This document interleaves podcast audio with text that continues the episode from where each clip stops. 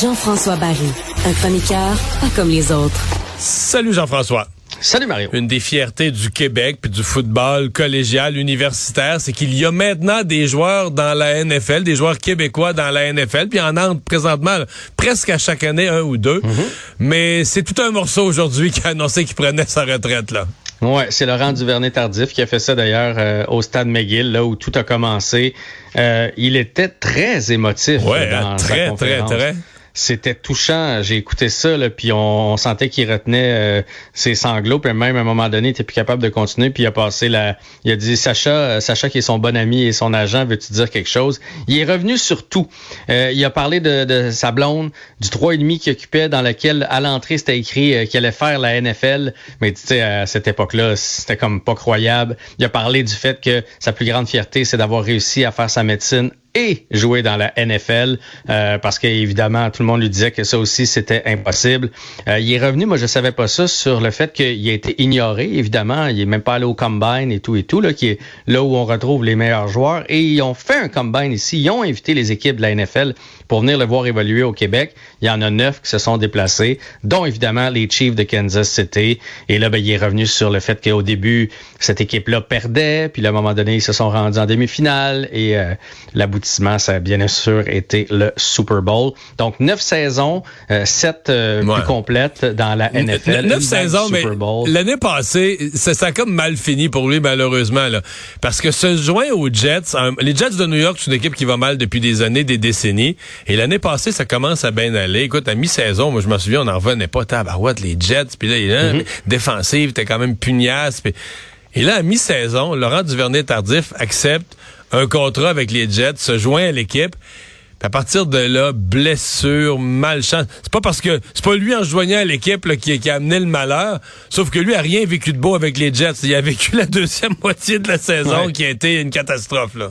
Ouais, ben la, la fin de sa carrière était un, un peu plus une catastrophe. Là. Il a eu lui-même des blessures. Ouais. Ça s'est mal fini avec euh, avec les Jets, bien sûr, mais c'est quand même un exploit, là, surtout à sa position. C'est pas tout le monde qui joue euh, entre 7 et 9 saisons, là, dépendamment si on compte les saisons, il est ac- actif ou, ou pas actif. La moyenne, c'est 3-4 ans quand même dans la NFL. C'est pas tous des, des Tom Brady qui jouent pendant des années. Non, mais à cette et- et position-là, des c'est parce que les joueurs sont très, très lourds, très forts, très lourds. Et le genre de, de jeu qu'ils font en se poussant et en se retenant, euh, c'est pas facile sur les chevilles, les genoux, tout le bas du corps. Les, ça, ça, ça travaille les, les, les tendons, là. Ouais, puis tu sais, c'est sûr que là, ben là, il veut se mettre à 100% en médecine, mais on sent qu'il y, a- il y a plein de projets. Là, tu sais, il veut pas laisser tomber la boulangerie de ses parents. Euh, on sait que bon, il, il aime travailler le bois. Je veux dire, c'est un homme d'exception. On va se le dire. Là, Ouais, Laurent ouais. Duvernay Tardif, c'est un parcours d'exception. C'est un homme d'exce- d'exception. Il a tout, il a tous les talents. Il a le gabarit. Il a l'air d'avoir le cœur sur la main. Et d'ailleurs, tu sais, ça, on pourrait se- toujours se demander.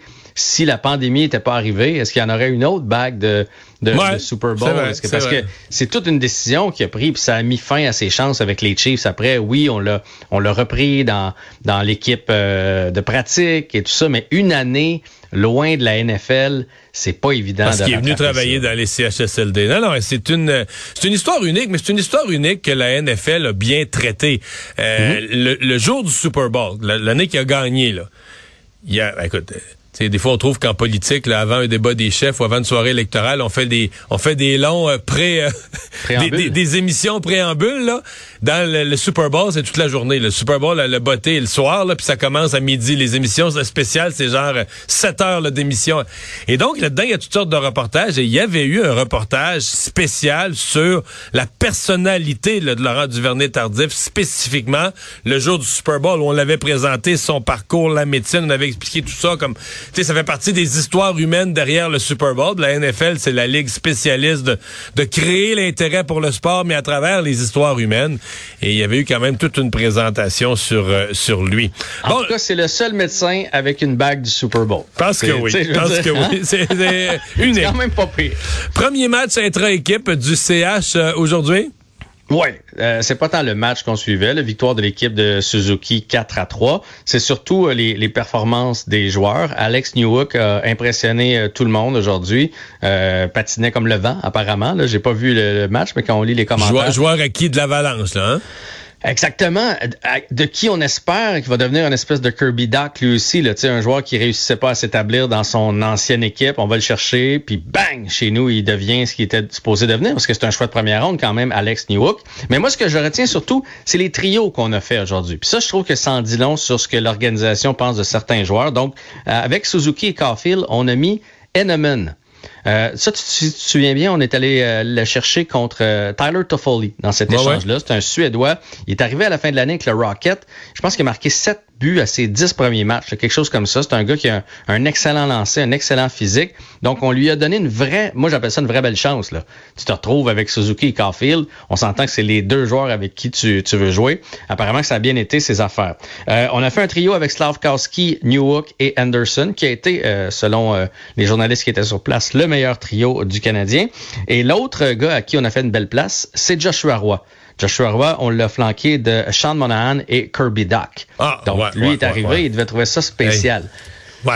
Euh, en attendant, il y a le magazine. T'allais dire, il y en a un qui n'a pas eu une belle ben, place? Ben, en fait, moi, j'ai l'impression que Raphaël Harvey Pinard, quand il s'est pointé dans le vestiaire, a fait OK, ouais. OK, OK, ouais. Joshua Roy est passé en avant. Euh, est passé en avant. Je sais que c'est des tests qu'on fait. Ouais, Je dis pas qu'il n'y a pas sa place dans l'équipe. Reste qu'il jouait avec Owen Beck aujourd'hui et Brendan Gallagher. Ouais, c'est un peu moins. Il n'y avait pas la place de rêve.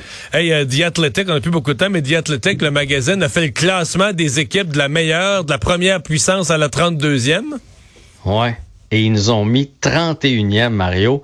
Ça fait mal. Moi, je pense que le Canadien doit faire un pas en avant là, cette année. On peut pas encore être euh, dans les cinq pires équipes de la Ligue et surtout pas avant-dernière. Fait que, mais je veux dire, eux autres, les athlétiques, généralement, sont, sont pas trop partisans d'un bord ou de l'autre, sont assez euh, partials. Donc, 31e sur 32, le Canadien, euh, ça va bien. Comme disait Jean Chrétien, faut, c'est mieux de baisser les attentes avant que ça commence. On ah, ben risque moins d'être déçus. Salut. salut.